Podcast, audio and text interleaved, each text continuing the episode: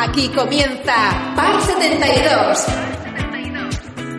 con Javier Jiménez.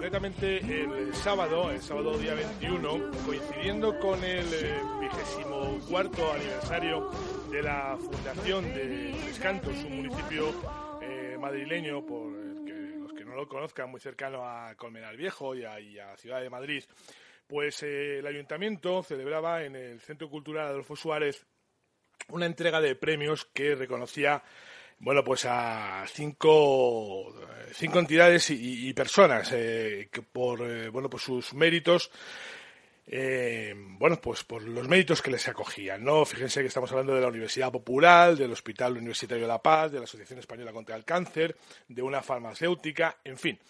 Pero había una persona para nosotros muy especial, eh, eh, un verdadero mito de este deporte, una de las personas que yo creo, bueno, pues no voy a decir más eh, olvidadas, pero sí que es verdad que al final acabamos eh, por no recordar eh, ese pasado que tiene este deporte que ha sido, pues la verdad es que muy importante y que por eso precisamente es por lo que podemos afrontar situaciones como esta de pedir la Ryder e intentar luchar con otras ciudades y, y enfrentarnos a la comisión evaluadora de la, del circuito europeo de, la Ryder Cup, pues de tú a tú, ¿no? A los hombres de negro, como decía antes, a, a los hombres de Richard Hills, a estos que vienen a juzgarnos si tenemos capacidad o no. Pues mire, fíjense, tenemos capacidad desde tiempo inmemorial y jugadores que han hecho verdadera historia. Uno de esos, uno de esos premiados del sábado es Valentín Barrios. Buenas tardes, Valentín. Buenas tardes, Javier. Bueno, te quiero agradecer mucho que, que, estés este ratito con nosotros y que, bueno, podamos hablar de, primero de, de, ese reconocimiento que te ha hecho además la ciudad en la que vives, que me imagino que es, bueno, pues muy importante, ¿no?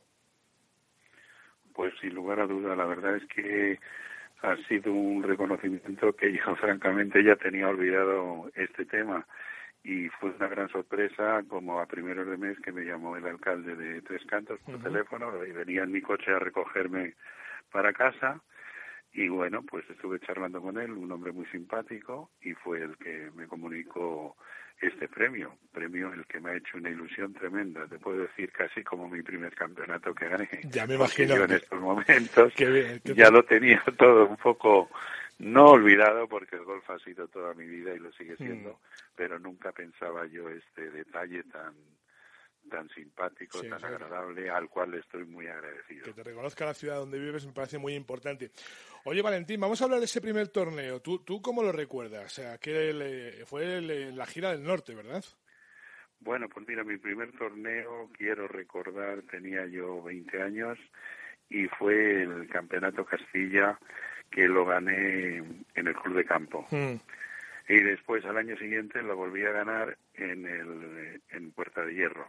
Uh -huh. el mismo el mismo campeonato. Esos fueron los dos primeros campeonatos, pero ya te digo, hace 20 años, o sea que te estoy hablando como hace 52 años. Ya, ya. 52 años, efectivamente. Bueno, Torneos es... que me hizo mucha ilusión porque participaban los hermanos Miguel, Ramón Sota, en fin, eh, Pepito Gallardo, Jaime Benito, y eran unos eh, auténticos campeones, ¿no? Mayores que yo. Ya. Y bueno, me hizo una ilusión tremenda. Oye, dices eh, esa segunda victoria en, el, en, Puerta de Hierro, un club en el que tú, cuando eras pequeñín, pues te dedicabas a saltar la valla. ¿Eh? bueno, Puerta de Hierro, pues qué te voy a decir, yo ha sido para mí mis principios, estuve allí con 26 años, empecé a ir al colegio a los 7 años y vamos, eh, fui en el año 49, quiero recordar, sí y como a primeros de abril y al 7 de abril era mi cumpleaños, casi no tenía los siete años cumplidos. Y la verdad es que me, me entusiasmó el, ese juego y bueno, pues ya como vivía enfrente de Puerta de Hierro, pues yo por la mañana, en cuanto amanecía, cuando hacía buen tiempo, saltaba la alambrera y me ponía a entrenar por, por ese campo tan bonito al cual le debo tanto. Yeah. Y le estoy muy agradecido y si he sido algo por él, pues es el que más me ha podido ayudar, aunque tuve mis grandes dificultades con el director del club, que era un señor suizo, que por tercera vez me rompió los palos que tenía cuando este, iba este, montando a caballo, a caballo efectivamente. me iba montando a caballo y de repente me llamaba, pero yo era tan pardillo, imagínate con esa edad, me llamaba yo qué sé, yo creí que me iba a decir, ¿qué tal le estás pegando? Pues nada, chico, me cogía y nada, me rompía los palos y me decía, bueno, ya te ya te darán las notas de todo esto. Pues nada, Oye, ¿cómo, con mis palos rotos. ¿cómo han cambiado también los directores del club, no? Ya se han bajado del caballo, ya están a la altura de, de todos los mortales, ¿no? Pues sin lugar a dudas, sin lugar a dudas. La verdad es que sí, los directores de ahora no tienen nada que ver con la dirección de hace tantísimos años. Mm. Y bueno, pues yo creo que, aparte de esto, yo creo que era una cosa especial, porque este señor no es que fuese una persona así muy extraña, lo que pasa que encuentro que era un poco raro, porque si aún hubiese visto pues no sé, jugando por un green, por algo, pero es que me veía prácticamente por entre las matas escondido y más cuando me veía él, no sé cómo decirte. Pero ya es que me lo tenía cogida a la hora y Te estaba esperando. me ponía me ponía en swing. Pero bueno, mira, esto es una cosa que aprendes y bueno, Sí, pues sí, tienes que que agradecer en el fondo. No no no lo tomo no lo he tomado nunca en cuenta, esa es la pura verdad. Valentín, ¿qué tendrá el mes de abril? Eh? El día 7 de abril nos plantaba aquí a Valentín Barrios, el 9 de abril a Severiano Ballesteros, en fin, qué, qué grandes figuras. ¿eh? pues la verdad es que de Valentín la verdad es que no se puede decir mucho, pero el segundo que has mencionado, esto era un fuera de serie. Mm. Era un fuera de serie. Yo la verdad no tuve la suerte de, participar mucho con él, porque en realidad era cuando yo decidí retirarme a los 33 años de la competición y lo poco que jugué con él, la verdad, jugué en Puerta Hierro, un Open de Madrid, que quiero recordar que él quedó segundo y yo tercero, y bueno, fue un espectáculo. Y luego le he seguido muchísimo, le seguí por primera vez en París, cuando ganó el Open francés, le seguí con su suegro, con don Emilio Botín, y créeme que era un espectáculo. Yo lo, vamos, el auténtico ídolo para mí y Jan Niklaus. Esa es la pura verdad. Oye, Valentín, ¿cuántos años estuviste en el Tour? En el Tour exactamente estuve, pues mira, eh, 15 años. Fíjate, eso, eso prácticamente hoy casi es, eh, yo creo que se lo planteas a cualquier chaval y vamos, ni se lo espera que pueda estar 15 años en el Tour, ¿eh? No, no, la verdad, la verdad es que no. Bueno, no sé cómo decirte. Yo la verdad es que, bueno, se lo debo todo al golf, pero era una persona muy familiar, ¿sabes? Y me costaba muchísimo el salir de casa. Me acuerdo que para salir a, salir a Sudamérica tenías que salir a la una, a las dos de la mañana de Barajas. Y chico, empezamos allá a tener el matrimonio. Me casé a los 22 años y empezaron a venir los niños y mira, era un duelo, era un duelo de lágrimas. Y luego tuve la fatalidad, que eso es lo que más me, me, me ayudó para, para dejarlo, fue una enfermedad de mi padre, sabes, que era un sufrimiento tremendo, no estaba prácticamente con él y le amputaron una pierna y al poco tiempo otra y cuando vine a Madrid me dijeron todavía más cosas que iban a hacer y dije, Dios mío, si esto sigue así, yo desde luego no vuelvo a salir más. Y mira, por dónde sucedió lo que pensaba y créeme, no no me ha pesado en ningún momento, lo dejé y, y luego tuve la suerte de irme de, de Puerta Hierro con un contrato al Golf de la Moraleja, Sí, he estado sí. tre- 35 años Fíjate, toda la vida. y, efectivamente y he estado muy contento, me han tratado muy bien, adoro a todos sus socios y en particular al primer presidente, a César de Zulueta Sí. y a Rafael Silvela como director. Luego han venido más presidentes que eran encantadores, así como directores, pero vamos, mi vida más entregada fueron cuando Bueno, estos dos señores que te menciono. Valentín, eh, hablabas de tu padre. Tu padre, además, fue precisamente tu primer sponsor, ¿eh? Sacó aquellas 5.000 pesetas que no sé dónde las sacaría el hombre para que te fueras. Sin, sin lugar a duda, sin lugar a duda. Mira, es fue era un hombre impresionante y pues quiero recordar que tenía eh, dieci- 17 años, justo me habían dado el carnet de profesional a los 17 años y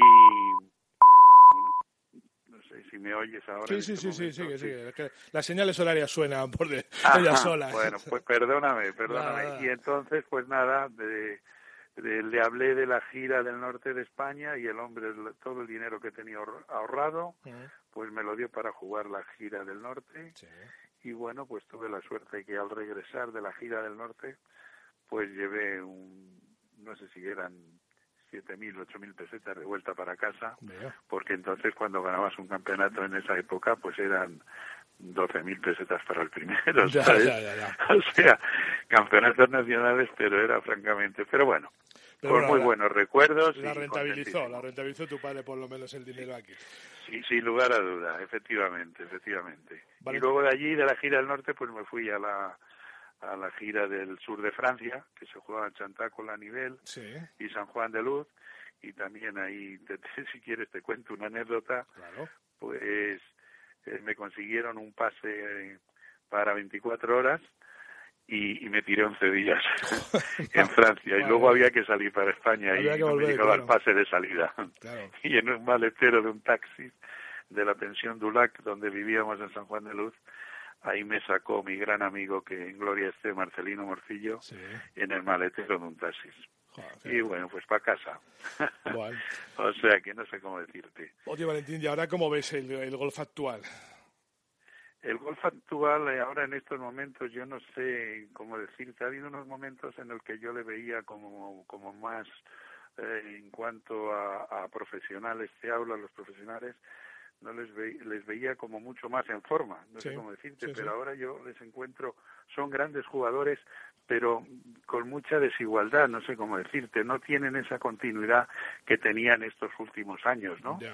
se ve que había estaban siempre ahí en la brecha, que con esto no quiero decir que jueguen mal, pero no, no existe esa, pues como cuando estuvieron Piñero, por ejemplo, mm. ¿eh? Mm. Cañizares, Antonio Garrido. Es difícil tener un favorito ahora, ¿verdad? Ahora, yo, sinceramente, si me dices, ¿qué favorito tienes, como tú me acabas de decir? Mm. Pues yo no me atrevería a decírtelo, ¿eh? porque en cualquier momento pues te puede salir cualquier otro chico, pero esa misma persona que te puede ganar esta semana, pues no te aparece hasta dentro de tres años, por decirlo así. Y entonces eso, pues a mí personalmente me preocupa, ¿no? A mí me preocupa bastante, aunque claro hay muchísima competencia, eso sí que es verdad.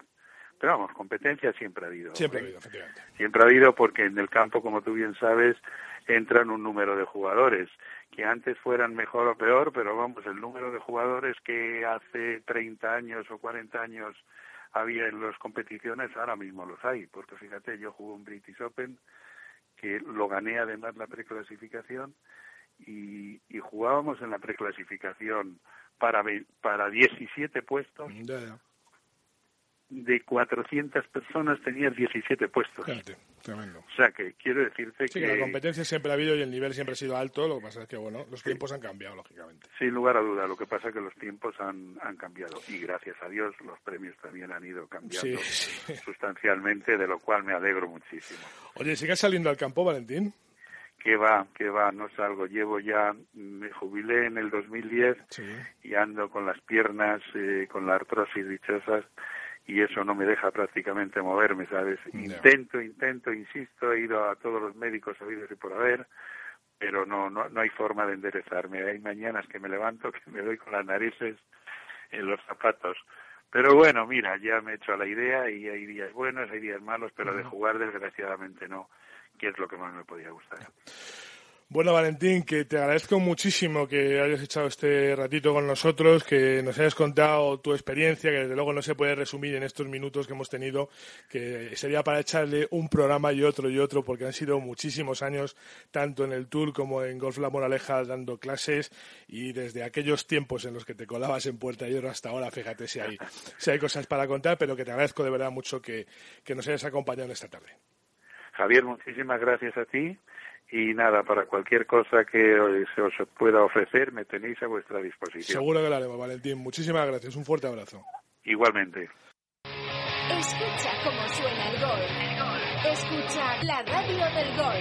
La radio del gol.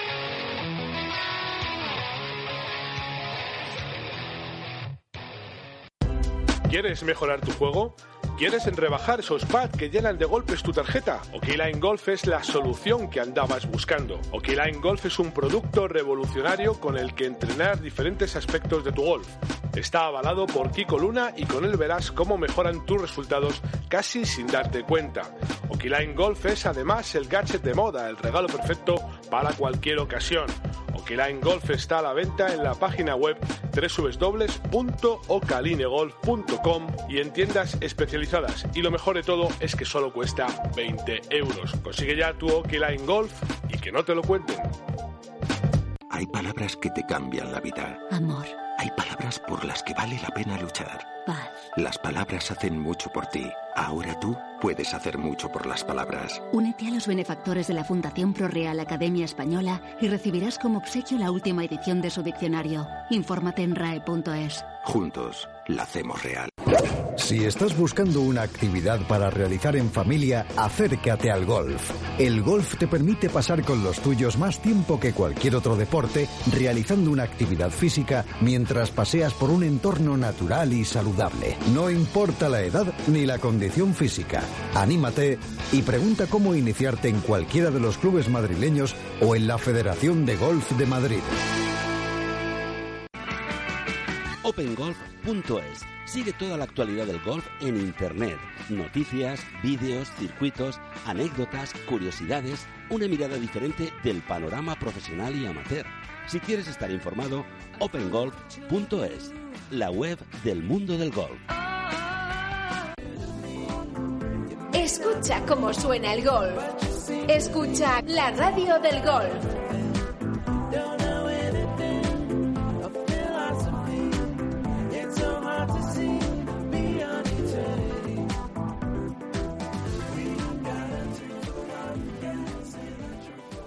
A seguir, a seguir. Bueno, oye Chiqui, me hablabas tú de, evitar que los jugadores se vayan a Estados Unidos en la medida de lo posible, porque yo creo que una de las eh, cosas que, que, hemos abandonado más en este país es el deporte. Iba a decir universitario, pues que hemos abandonado el deporte escolar, con lo cual el deporte universitario no ha llegado nunca, ¿no? Ahora parece que nos queremos arrepentir de esto e intentar hacer programas a mi entender, un poco, un poco tarde, no. Eh, no se puede empezar por la universidad, hay que empezar por el cole, ¿vale? Pero bueno, una vez llegados a la universidad, muchos jugadores deciden marcharse fuera de España. Ahora hay alguna oportunidad para seguir aquí. Pero um, os quiero hablar de uno de estos jugadores que se marcharon fuera de España, de John Ram. ¿eh? Eh, John es sin H, es un nombre vasco, es un jugador bueno, pues con una calidad excepcional que a nadie se le escapa, ni se le escapa siquiera al propio PGA Tour que le ha invitado a jugar, eh, bueno, pues como en el eh, Phoenix Open, ¿no? Estas semanas atrás, y además que hizo esa actuación que nos dejó a todos maravillados y que decíamos qué pena que sea amateur y que no pueda conseguir la invitación para jugar el siguiente torneo porque este chico una u otra acaba ganando y se mete en el tour. Hay una persona que estuvo con él muy cerca, muy pegadito a él que lo tenemos esta tarde aquí. Se llama Eduardo Celles. Muy buenas tardes. Hola, buenas tardes. Bueno, si alguien conoce a, a John Ram, a, a, Little Ram, ese casi eres tú, ¿no? Pues sí, en primer lugar, gracias por la invitación y bueno, pues sí, sí, eh, yo soy Eduardo Celles, eh, hijo de Carlos Celles, sí. eh, nieto de Carlos Celles, profesionales de golf. Eh, somos una familia de profesores de, de, de golf, tercera generación ya y bueno pues eh, sí soy soy su profesor y bueno y su amigo. Y entonces pues he tenido la oportunidad de acudir a estar con él en el torneo eh, que acudí con su padre por supuesto y estuvimos disfrutando de esa magnífica actuación como tú bien decías. Oye Eduardo qué importante es ese binomio que tú dices de profesor y amigo no sobre todo cuando cuando un muchacho ya empieza a acampar solo por decir así no fíjate yo en la universidad ya jugando torneos del tour y, y, muy pronto probablemente como jugador de pleno derecho ya siendo profesional es muy importante tener ese esa, esa unión, ¿no? De ese profesor amigo, ese amigo profesor al que se le puede hablar de otra forma, ¿no? Ya no es el te voy a corregir el grip, sino necesito esa confianza. Pues sí, tengo esa suerte de, de compartir y, y, de vivir con él, pues, pues buenos momentos que hemos vivido conjuntamente mm. y haber llegado a esa, a esa conexión, porque, pues bueno, en mi vida ya tengo 48 años, eh, bastante larga ya de profesor de golf, que llevo sí. pues más o menos desde los 19 años que, que, me hice aspirante a profesional y conseguí mi licencia pues con 21 aprox, pues ya llevo unos cuantos años y con otros alumnos pues no he congeniado igual y, bueno que tampoco me llevo mal no quiere decir con eso que te lleves mal pero que, pues tener la, la, la, relación que tengo con John pues no la tengo con todos los alumnos. Bueno cuéntame cómo ha sido esa experiencia de, de hacer de Cali en un torneo del PGA Tour porque en definitiva para un jugador profesional como tú eh, siempre está ahí en el imaginario no el sueño del PGA Tour. Bueno para mí ha sido un sueño sí sí la verdad que como bien dices eh, es un sueño. Pero eh, simplemente corregirte porque he estado de, entrenador, no lo he hecho de Cádiz porque de ah. Cádiz le llevaba Ben, su amigo de la universidad. Ah, vale, ves, pues ese es un dato que teníamos nosotros un poco confuso. me alegro me lo aclares. Vale, perfecto. Bueno, pues entonces cuéntame mejor aún esa, de, como entrenador. Coach, o instructor o llámale como sea, ¿no? Sí, sí, como quieras llamarle profesor o... Sí, sí, sí, entrenador, entrenador, que es como debemos llamar. Entrenador, sí, sí, sí. Pues bueno, esto pues es eh, pues la verdad que es, un sueño hecho realidad, es eh, pues no te puedes imaginar. Yo he tenido la suerte de poder vivir buenos torneos y la sobre todo la, la época dorada de Severiano Ballesteros cuando mi padre era presidente de la PGA de España y me llevaba a ver el Open de Madrid y el Open de España. He metido muchas horas viéndoles jugar en el campo pero pues no había tenido todavía acceso al circuito americano ni había visto lo que era el PGA Tour excepto en la tele porque bueno pues como soy abonado a Canal Plus pues lo veo y lo sigo no pero pero vivirlo de cerca y por ejemplo comer y desayunar al lado de Ricky, Fowler o estar detrás de la mesa en la mesa de atrás Tiger Woods, pues, pues bueno, es algo. Es como meterse en la tele. Y no te voy a decir más nombres porque estaban todos. los europeos están todos los americanos. O sea, Snedeker, eh, vamos, eh, lo que quieras, vamos, un elenco de jugadores que yo estaba soñando ahí viéndole solo, ¿no? Phil Mickelson, a Watson, pues imagínate. Oye, ¿y tú te ves eh, el día que, que John se pase al profesionalismo, porque es una cosa que es inevitable, va a ocurrir tarde o temprano? Mira, me, me, preocupaba una cosa que te la voy a preguntar a ti. ya se ha empezado a rumorear que seguramente antes del verano se pase, pero, pero John no ha terminado los estudios aún, ¿no?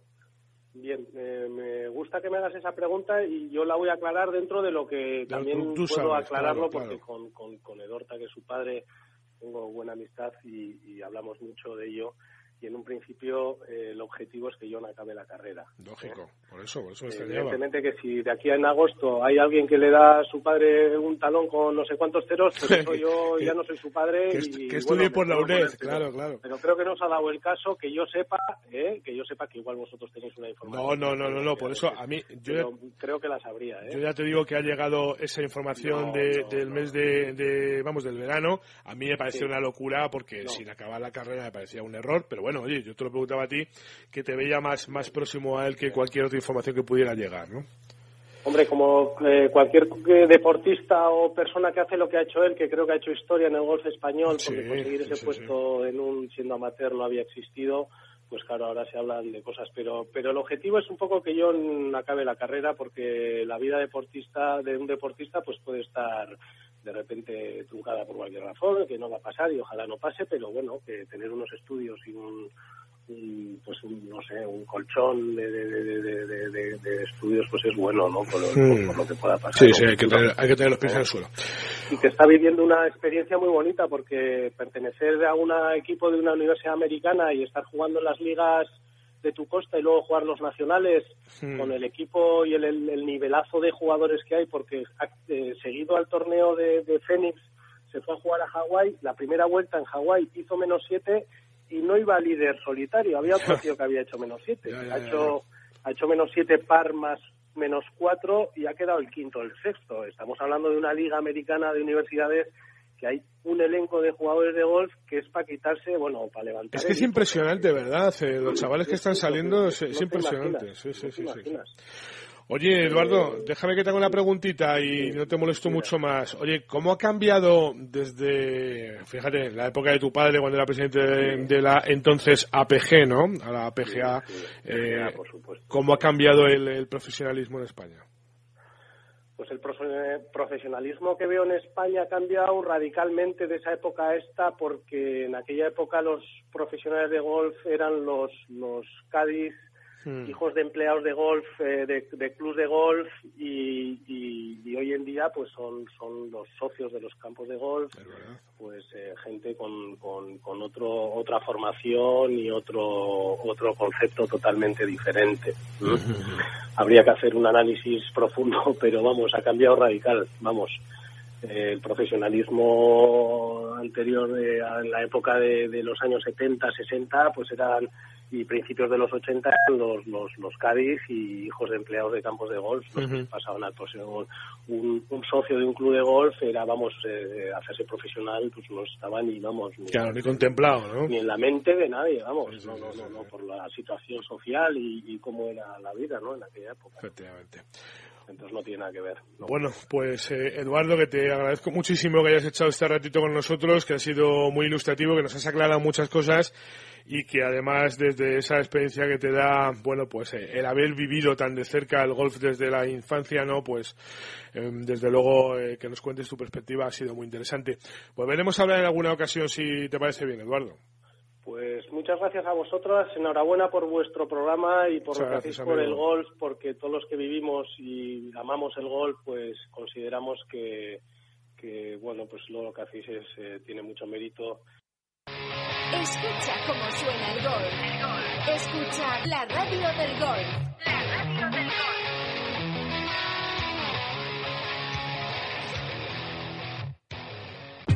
¿Necesitas estar concentrado y en plena forma hasta el hoyo 18? Caption T está diseñado para aportar suplementos que favorezcan y potencien específicamente la forma física y mental de los golfistas. Los profesionales saben que la concentración es un factor determinante, por eso los componentes de Caption T mitigan la fatiga mental y ayudan a mantenerte enfocado en tu juego. Puedes encontrar Caption T en tu club y en nuestra web caption.com. caption.com. Toda la actualidad de la Federación de Golf de Madrid está ahora a un clic. En fedgolfmadrid.com encontrarás toda la información sobre nuestros golfistas en los diferentes circuitos profesionales, los éxitos de los amateurs, la actividad de los comités y la información sobre los torneos en los que puedes participar. Además, en redes sociales encontrarás toda la actividad federativa casi en tiempo real. Síguenos en Facebook y Twitter y no te olvides de visitarnos en www.fedgolfmadrid.com. ¿Sabes por qué a la Costa del Sol se le llama la Costa del Golf? Para todos aquellos que empezáis a disfrutar del golf, la Costa del Sol ofrece la mayor variedad de campos y además es punto de encuentro donde se dan cita grandes profesionales, amateurs, seniors, juniors y, por supuesto, tú. Aprovecha los fines de semana y tus vacaciones y ven a conocer el mayor y mejor destino de golf de Europa. Málaga y la Costa del Sol te esperan. No lo dudes, si vienes, vuelves. Si quieres aprender a jugar al golf, si lo que buscas es mejorar tu técnica con profesores cualificados o simplemente divertirte en un entorno natural y privilegiado, entonces Somontes Green es tu lugar. Aquí podrás practicar por solo un euro y disfrutar de la variada gastronomía de En Boca un gastrobar donde encontrarás un menú diario al mejor precio. Además, Somontes Green es la sede oficial de Endpoint, el método de pad que está revolucionando el circuito americano. Acércate a conocer nuestra escuela. Estamos en la carretera del Pardo, kilómetro 3400, o descúbrenos en www.somontesgreen.com. Escucha cómo suena el golf. Escucha la radio del golf.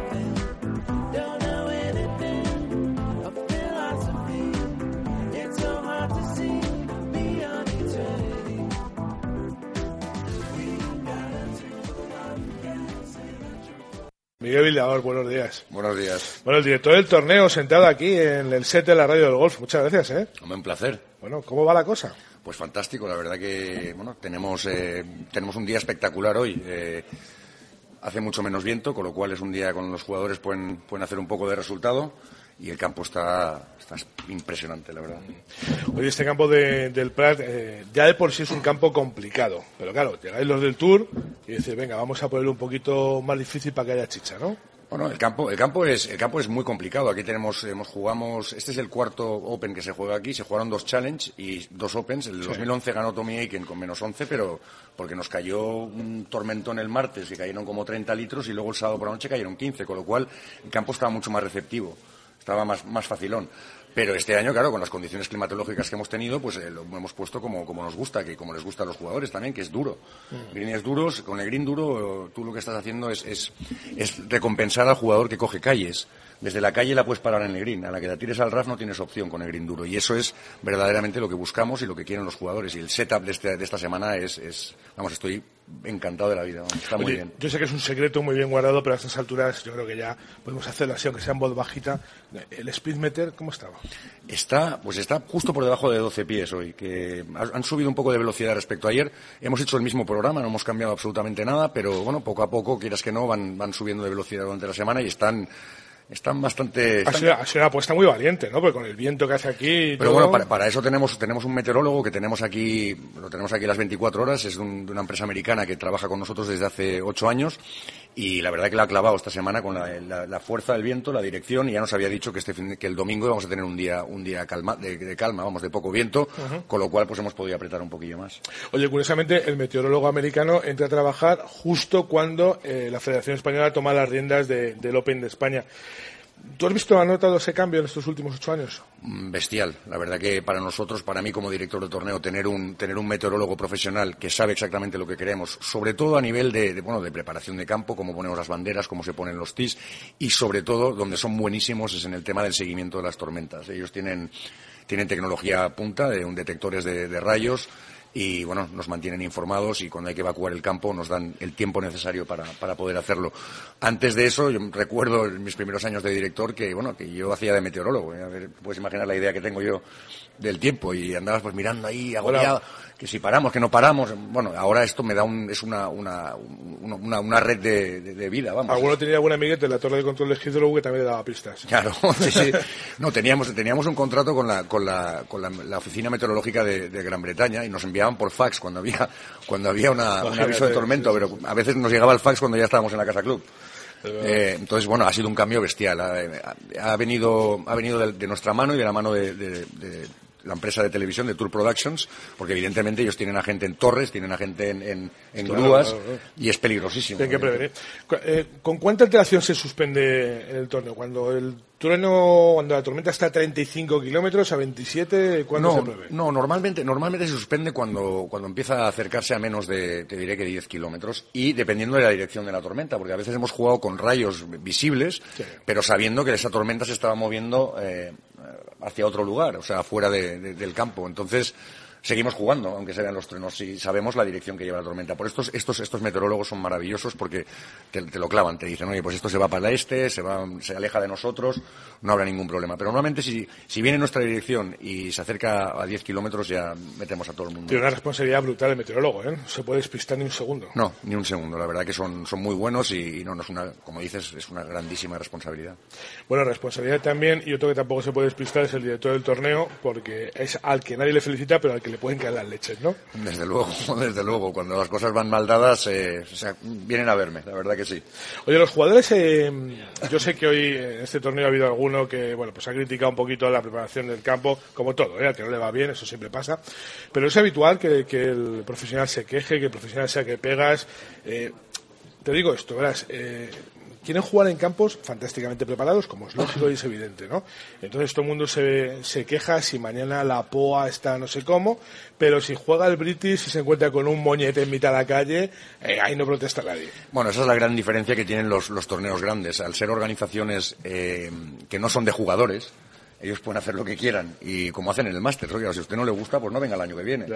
Pero claro, nosotros somos, el European Tour, somos una organización de jugadores, eh, que la llevan los jugadores y que nos dicen de la manera que quieren que preparemos los campos.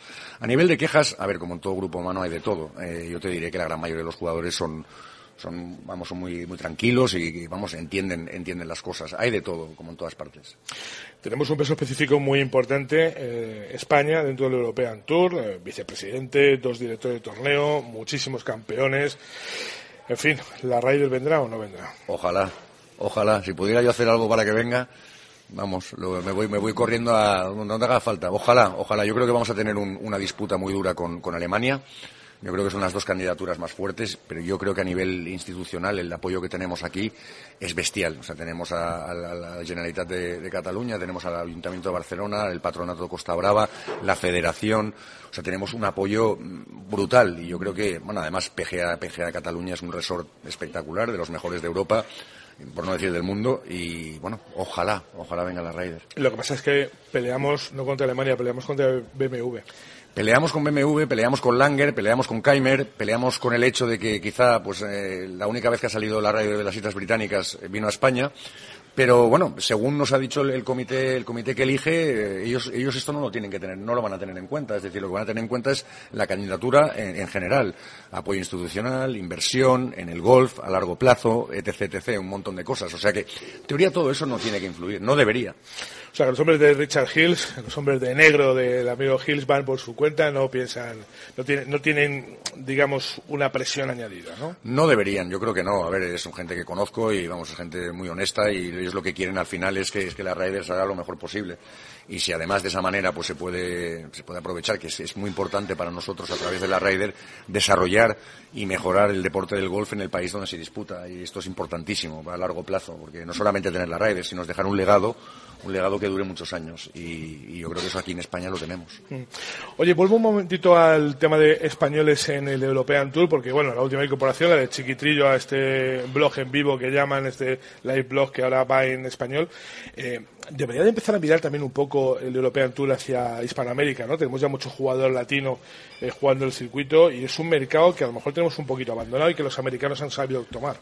Es un mercado en el que intentamos entrar. De hecho, yo estuve, estuve en torneos en, Brasil, hicimos un, dos, un torneo en Sao Paulo, un torneo en, Río en el año 2000. Eh, tuvimos un año, jugamos el Abierto de la República Argentina, también parte del Tour. Se han jugado torneos del Challenge, pero es muy difícil. Lo hemos intentado de todas las maneras. Y tienes toda la razón. A ver, debería ser un área de influencia, pero también piénsalo, está al lado de América. Los americanos yo creo que al final se han dado cuenta de que ellos también tienen que globalizarse, que quedándose en su propio patio no, vamos, es, es el, sin duda el circuito número uno, tienen más premios que nadie, pero han empezado a moverse ahora y han creado el, el, el PGA Tour de Latinoamérica con torneos de, bueno, sería un, tercer nivel, pero con acceso al, web, web.com Tour y, bueno, eh, se han movido, la verdad, pero es su área de influencia. Quieres que no, Sudamérica también mira mucho para Estados Unidos. Yo creo que tuvimos una oportunidad, que fue la de hacernos con el Tour de las Américas cuando existía, haberlo hermanado con el Challenge, ahí hubiéramos tenido una buena oportunidad. Pero bueno, las cosas están ya así. Josega eh, con el PGA Tour Latinoamérica, que no está nada mal. Hombre, sí. A mí me gustaría eh, saber, o por hacer un balance ¿no? de, de, este Open de España, que es un buen empujón también para la candidatura de la, de la Raider 2022. El balance, ¿ha sido un Open de España tranquilo? ¿Ha habido algún problema que os haya preocupado especialmente? No, no, ha sido un Open de España espectacular, de que tenemos en las instalaciones del Real Club de Voz del Prat, tenemos unas instalaciones de primerísimo nivel y, bueno, eh, tanto todo lo que tenga que ver con jugadores, que es lo que me ocupa a mí, están todos encantados de la vida. Tuvimos, hemos tenido condiciones, una climatología espectacular, pero hemos tenido condiciones extremas, con 35 grados tanto miércoles como jueves, y luego el, mucho viento el, viernes. Entonces, bueno, hay ciertas complicaciones, un poco complicado, pero no, no, ha sido un, un Open de momento espectacular con ese viento cambiante que, ha habido, que aunque lo teníais previsto, ¿no? Ha sido tan racheado y tan, lo decía Miguel Ángel Jiménez ayer, ¿no? que se había mareado con tanto, con tanto viento del norte, de sur, de este, de loquito, decía él, ¿no? Estaba loquito. Un torneo loquillo, sí, sí, sí. Pues eh, con, ese, con ese viento, ¿os habíais planteado suavizar un poquito las condiciones? Bueno, de hecho lo hicimos. El, jueves por la noche no pasamos el rubro a los greens en anticipación del viento fuerte que venía el viernes por la tarde y bajamos la, velocidad de 11,6 eh, pies a, a 11 yo creo que nos dio un pequeño colchón para que no se movieran las bolas, porque hubiera sido un desastre que sabiendo que venía viento hubiéramos seguido el mismo programa y nos hubiéramos pegado toda la tarde sentados en la casa club porque las bolas se movían en los greens. Esto lo hicimos, pusimos más agua también el, viernes por la, el miércoles por la noche después de los 35 grados. Y respecto al tema del viento, debo decir que ahí el meteorólogo la ha clavado pero no clavó el cambio de 180 grados que pasó el otro día, que yo no había visto una cosa igual en mi vida. En cinco minutos cambió de noroeste a sureste. Y alguna vez he visto un cambio así, pero normalmente suele bajar de intensidad, pero es que siguió con la misma intensidad. Y ayer le pasó a, David Howell en el tee del 8 una cosa alucinante. El hombre se colocó en el tee, tenía el viento en contra, tenía la cabeza que tenía el viento en contra por cómo había jugado los últimos hoyos, pues, seleccionó el palo que tocaba para, para viento en contra y cuando pegó el golpe es que estaba el viento a favor y la perdió en unos matorrales que hay detrás de Green a 20 metros. Un golpe por encima de la bandera, un tirazo y la perdió. O sea que fue una cosa alucinante, la verdad. Un cambio tan, tan brusco, tan, tan de golpe, yo no lo había visto. O sea que se confirma que el Prat es donde da la vuelta al viento. Por supuesto, una cosa alucinante, la verdad. Y, ayer, ayer cambió, empezó por noroeste, luego se puso de oeste y acabó de sureste. O sea que están, como decías, los jugadores se están volviendo locos, la verdad. Oye, eh, Miguel, ya que te tenemos aquí, porque hemos estado intentando hacer algún tipo de averiguación sobre lo que hemos dado en llamar el extraño caso de, de Tommy Cocha, este jugador del PGA Tour de Latinoamérica que estuvo inscrito durante algunas horas, se inscribió en el circuito europeo dentro de esa categoría de los rankings eh, nacionales, eh, un hombre que tiene doble nacionalidad, y que cuando volvimos a echarle vistazo ya había desaparecido. Yo ahí, la verdad que no te puedo contestar nada, porque ese, la selección de jugadores en la categoría nacional es responsabilidad de la, de la federación. Yo no tengo ni idea. Yo también lo vi y vi que lo cambiaron, pero claro, eso a nosotros no nos, incumbe. Cómo, qué, qué, tipo de selección tiene y cómo lo hacen, eso no, nosotros no te puedo contestar, la verdad. No tengo información. Bueno, tampoco sabes quién va a ganar el Open de España, ¿no? No lo sé, pero ya me gustaría que fuera uno de los nuestros, eso por supuesto. Seguramente el que menos haga. Normalmente. Oye, ¿por qué tenemos esta costumbre de hacer eh, desempates? Fíjate, ¿eh? En el 72, en el 91, en el 97, 2003, 2005, 2006, 2008, 2010, 2013, 2014. No parece muy habitual en otros, otros torneos, sin embargo en este, o estamos muy igualados las fuerzas en este evento. No lo sé, es, es, es, es, difícil de encontrar una explicación. Yo lo único que puedo encontrar eh, o de comentarte es que creo que en los últimos años hemos tenido unos Opens espectaculares, hemos estado jugando unos campos increíbles con condiciones duras. Hemos tenido suerte los últimos tres años, incluyendo este, Saler, PGA y aquí con viento y greens duros y claro, cuando el score eh, es tan alto, yo creo que se, agrupan más. No lo sé, tampoco te lo sé decir eh, científicamente, ¿no? pero me da esa sensación. Cuando, claro, cuando están más apretados, pues no sé, no hay ninguno que se escape, no se suelen escapar, están más y hay más posibilidad. Yo desde luego espero que no tengamos lo del Saler de hace dos años, porque ya estoy paranoico perdido con no tener nueve hoyos de playoff, porque aquello fue una barbaridad, la verdad. Bueno, tenemos previsto plan B, que haya otro hoyo para no tener que estar siempre jugando el mismo, que parece que es lo que repite, ¿no? No, pero este, este, el problema que tenemos en el Prat es que la combinación de hacer otro hoyo es, es muy difícil, porque el hoyo 18 está al otro lado del barranco. Entonces, para, para meternos en otro hoyo habría que, claro, logísticamente es complicado mover a todo el mundo al hoyo 17, por ejemplo. Entonces hemos decidido esta mañana, una reunión que hemos tenido con la organización y con televisión, que vamos a jugar el 18 solamente. Ahora, siendo un par 5, yo no creo que, aunque, haya playoff, yo creo que es, eh, tenemos posibilidades de que, digamos, de que, alguien gane rápido. Bueno, Miguel Vidal, director de torneos del European Tour, que ya sabes que es un placer siempre juntarse contigo, que, que, no es muy fácil porque antes teníamos muchas oportunidades en España, pero con este bajón de, este bajón de torneos que hemos tenido, como que se complica, ellos mandan por otros lares y nos vemos menos, pero siempre es un placer estar esto. Muchísimas gracias, el placer es mío. Bueno, nosotros hacemos una paradita y la última ya y regresamos.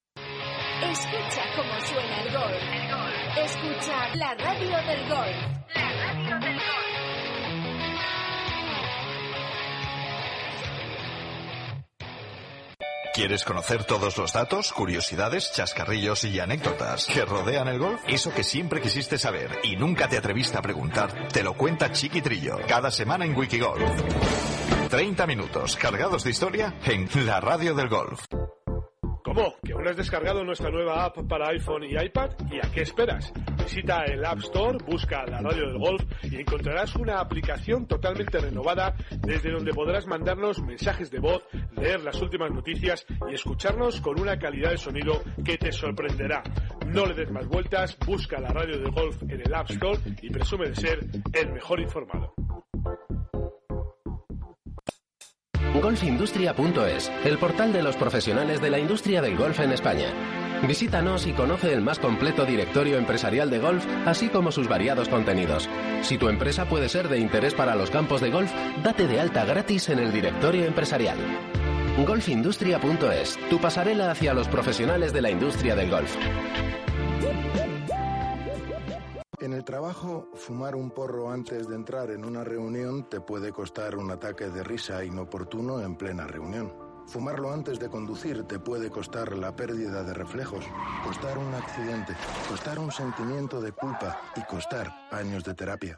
Este porro puede acabar costando mucho y ser el más caro del mundo. Una pequeña decisión puede desencadenar consecuencias para todos. Dirección General de Tráfico, Ministerio del Interior,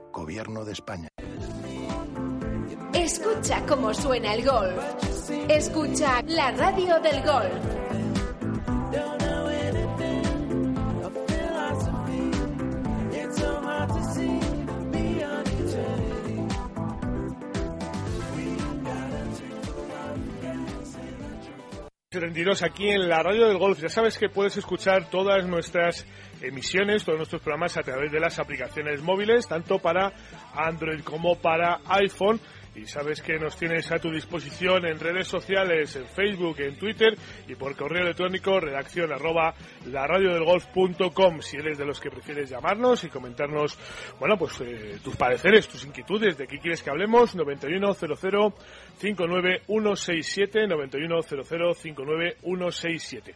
Bueno, vamos a seguir hablando de, de gente a la que le ha llegado, bueno, pues los regalos de Navidad un poco adelantados. Bueno, la verdad es que esta vez, y por ser justo, no ha sido un regalo, ¿eh? ha sido la justa recompensa al esfuerzo de un estudiante. Un estudiante becado por la Real Federación Española de Golf en la Universidad de Michigan, donde está realizando un programa, bueno, pues para, para greenkeepers, ¿eh? para ingenieros forestales, eh, ingenieros agrónomos que se marchan a estudiar para especializarse en eso que nos gusta tanto hablar aquí, que es el cuidado de la hierba, ¿no? Ese médico del césped, como nos dice muchas veces nuestro eh, nuestro amigo el presidente de, la Green Session de la Real Federación Española de Golf. Esta vez voy a hablar con este alumno que les digo que se llama Andrés González Fonieva. Andrés, muy buenas tardes. Buenas tardes, Javier. Bueno, y muchas felicidades, ¿eh? esa, beca que, como digo, no es más que una recompensa, ¿eh? porque, claro, es que las notas han sido, vamos, de, escándalo. Muchas gracias, muchas gracias. La verdad es que sí, ha sido un poco eh, combinación de pues, trabajo duro y llegar en un en el momento eh, adecuado y, y bueno, la verdad es que también de suerte y nada, estoy encantado, la verdad. Bueno, yo, yo voy a decir que yo veo que tú no me lo quieres decir. 3,75 puntos sobre 4 es la media que has obtenido y solamente habéis sido dos estudiantes de la Universidad de Michigan los que habéis sido capaces de alcanzar esta beca que además eh, bueno, pues sí, sí, ya tiene su componente de, de, orgullo haberla logrado, también tiene un componente importante que es, es una dotación económica. Sí, sí, sí. La verdad es que es importante eso también y, y bueno, pues sí, la verdad es que uno se siente bien y recompensado después de trabajar y estudiar y, y bueno, ya, ya de vuelta aquí con ganas de, de empezar a trabajar, ¿no? Bueno, empiezas a trabajar además en Puerta de Hierro, ¿no? Sí, eso es. Ahí lo vas a tener complicado, amigo, porque ahí eh, la gente es muy exigente, el campo siempre está en perfectísimo estado y, yo no sé cómo te vas a te vas a lucir ahí con lo bien que lo tienes. Me han dicho, bueno, pues eh, el eh, aprender. Eh, ahí Javier Matías Ramos es un fantástico profesional, eh, head greenkeeper del, del club y, bueno, pues a, aprender de él todo lo que pueda. Y bueno, pues eh, si se exige alto nivel, pues mejor, ¿no? Eso va a hacer que me tenga que esforzar día a día y, y bueno, mejor aún, ¿no? Bueno, cuéntame Andrés, ¿cómo te da por acercarte al tema del golf, a, hacerte greenkeeper? Tú eres eh, ingeniero técnico forestal, pero bueno, de, tomar esa determinación de, de acercarte al golf, eh, creo que además te viene muy de cerca, ¿no? Tú me lo vas a explicar despacito, pero, pero te viene de familia casi. Sí, eso es. Bueno, pues eh, yo tengo unos primos que son los Salto, que son profesionales, y, y bueno, yo he, he veraneado siempre en la Costa del Sol, y bueno, he pasado veranos con, con ellos y ellos eh, desde que era yo pequeño pues eh, me, me metieron esta afición al, al golf, vamos, eh, en principio solamente jugaba los veranos y, bueno, pero fue lo suficiente como para, me dieron clases de golf, fue lo suficiente como para dejar esa semilla que pues mucho tiempo después yo, vamos, yo he estudiado ingeniería técnica forestal que a mí me gusta trabajar al aire libre, me gustan las plantas, eh, el campo y, y, bueno, y al final pues eh, me enteré de esta beca de la federación y como que se unieron un poco esas dos, esas dos pasiones por el trabajo al aire libre, al aire libre y por el, el golf. Y nada, y me dieron la, la beca de la federación y me dieron esta, eh, esta fantástica oportunidad de, de ir a Michigan a estudiar el programa. Y, y bueno, entonces pues eh, la verdad es que estoy muy agradecido a, a la federación, a mis primos, a, la familia, a todo el mundo. Bueno, y, a ti por haber aprovechado, ¿no? Porque verdaderamente esto al final es, el esfuerzo de uno. Oye, este programa de, de Michigan, el Turf Grass Management, eh, bueno, no sé si es un programa que, fuéramos capaces en algún momento de instalar en, en, España o en Europa o hay que seguir marchándose a Michigan para hacerlo. Bueno, sería fantástico que, que hubiese algo así en, en Europa pero pero es que allí tienen tienen mucha más cultura de golf eh, todavía por lo tanto mucho más eh, presupuestos mucho mayores. Y bueno, entonces en ese aspecto todavía no podemos eh, competir con ellos, pero vamos, eh, hay, habría que ir eh, buscando, ¿no? Porque es, es, claro, tener que irse hasta allí, pues hay gente que puede, gente que no, y, bueno, si se puede hacer algo así en, Europa sería sería fantástico. Porque durante la carrera, eh, Andrés, se toca algo este tema. Eh, hay muchísimos deportes que se juegan en, en superficies con césped. Yo no sé si, si, en la carrera se habla de esto o, se pasa de largo o, ni siquiera se nombra. En, ¿Tú refieres en, en forestales? La que, sí, en forestales, eh, sí, sí. No, no. En, yo creo que en, vamos, eh, la carrera más parecida a esto normalmente los, eh, las personas que van a, a, estudiar allí a Michigan son, eh, agrónomos o agrícolas, mm, mm. son un poco más, están un poco más cerca de, de este campo, ¿no? Pero no, no, en forestales en, en absoluto hay nada de, eh, o sea que digamos que en ese, en ese aspecto yo di un cambio, ¿no? eh, bastante fuerte, manteniéndome, bueno, pues en lo que se trabajando en campo, aire libre, plantas, ¿no? No son árboles, pero son plantas y, y bueno, pues... Eh, bueno, además que tus compañeros de carrera son gente en general bastante alejada del golf, ¿no? Sí, sí, sí, efectivamente. No son, no son, muy, no son muy, amigos de, de, esta superficie forestal, por decirlo de alguna forma. Sí, sí, es verdad. Sí, sí, hay una, hay una idea muy equivocada, ¿no? Del, del golf eh, entre toda la, la gente, ¿no? Que muchos que muchos se hacen llamar ecologistas, ¿no? Y, y luego a, veces no son tanto, ¿no? Y, hay una idea equivocada, ¿no? Del golf como algo que es que va en contra del, medio ambiente, ¿no? Cuando puede ir perfectamente, puede estar en equilibrio, ¿no? Y puede favorecer, ¿no? Y bueno, pues eso, sí. Andrés, ahora tienes que hacer algo con este dinero que te ha aportado la universidad. Es un dinero que, que tienes que invertir en investigación, es para, para tus gastos personales. No sé cómo funciona esto ahora. Es, es para, para mis gastos personales, sí. Y la verdad es que debo eh, un poco de dinero y tengo que, tengo que devolver.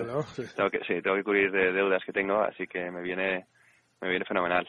Bueno, ¿cuándo tengo por esa puerta de hierro? El 2 de enero. Bueno, estás, ahí, estás ahí mismo ya, ¿eh? Con mucha ilusión, sí, sí, sí. Bueno, ¿tú ya le has pedido algo a los Reyes o con esto tiene bastante? Eh, bueno, la verdad es que eh, todavía no me lo creo. Yo creo que estoy recién llegado de Estados Unidos, aquí de vacaciones eh, eh, de Navidad y no, me voy, no voy a ser eh, consciente de lo que me ha tocado hasta que empiece, ¿no? Ahí en, en, en, ah, enero, ¿no? En unos días a, trabajar. Pero, pero bueno, sí, tengo que, eh, tengo que pedir, todavía no he hecho la carta a los reyes, o sea que... Bueno, pues, pues pide que dure por lo menos, oye. Sí, sí, sí.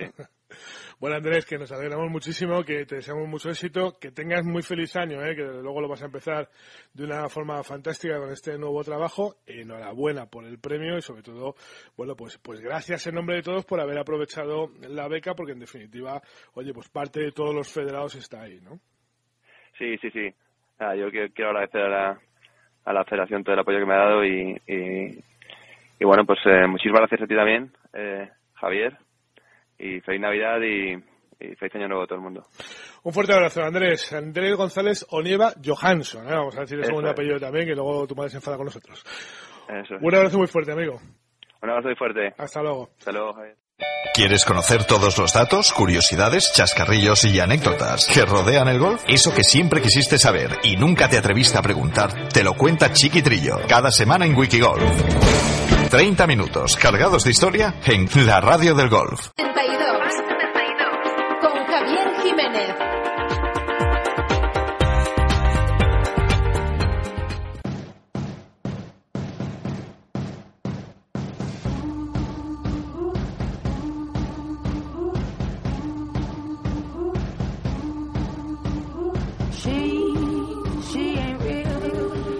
Bueno, pues 8 y 19 minutos, una hora antes en la comunidad canaria. ¿Se acuerdan que al principio les comentaba que en el Encín, eh, bueno, pues enviando cita una serie de muchachos? Ayer 50 niños de sexto de primaria del Colegio Duque de Alba de Loeches y hoy pues los del Colegio Público Valdemela de Belía de San Antonio han decidido hacer limpieza general en el colegio, han cogido todos los chavales de primaria, 175 nada menos, los han montado en un autocar y se los han llevado a Bárbara Serrano para que les diera, bueno, pues explicaciones de cómo es el golf de verdad in situ. Bárbara Serrano, buenas tardes.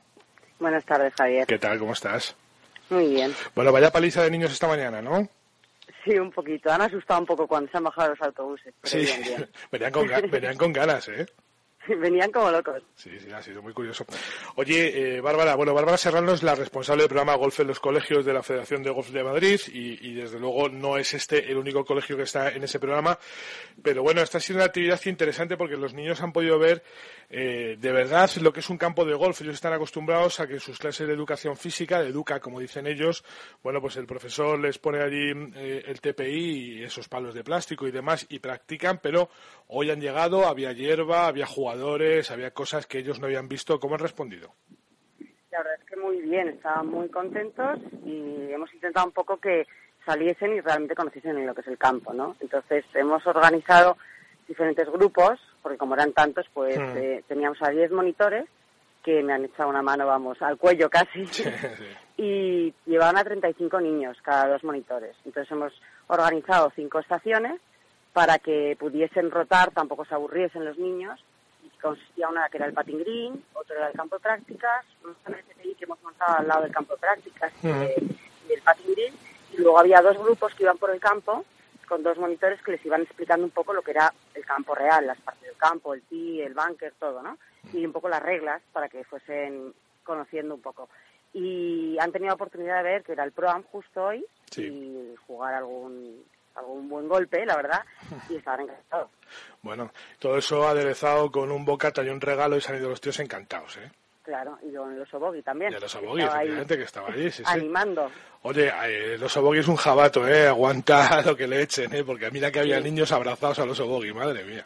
Todos se querían hacer una foto, la verdad.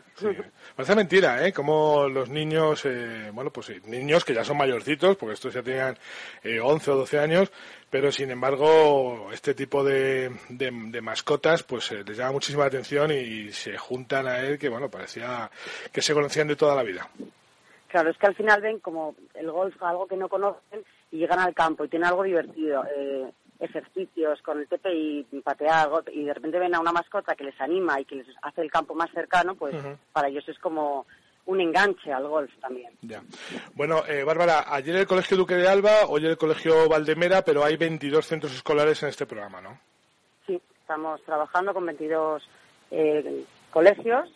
Eh, hay hay privados, hay concertados, hay de todo tipo y a la vez trabajamos con ocho campos tenemos un convenio con ellos firmados a los que llevamos los colegios. Bueno, bueno, y de estas, de estas cosas de 175 pocas veces, ¿no?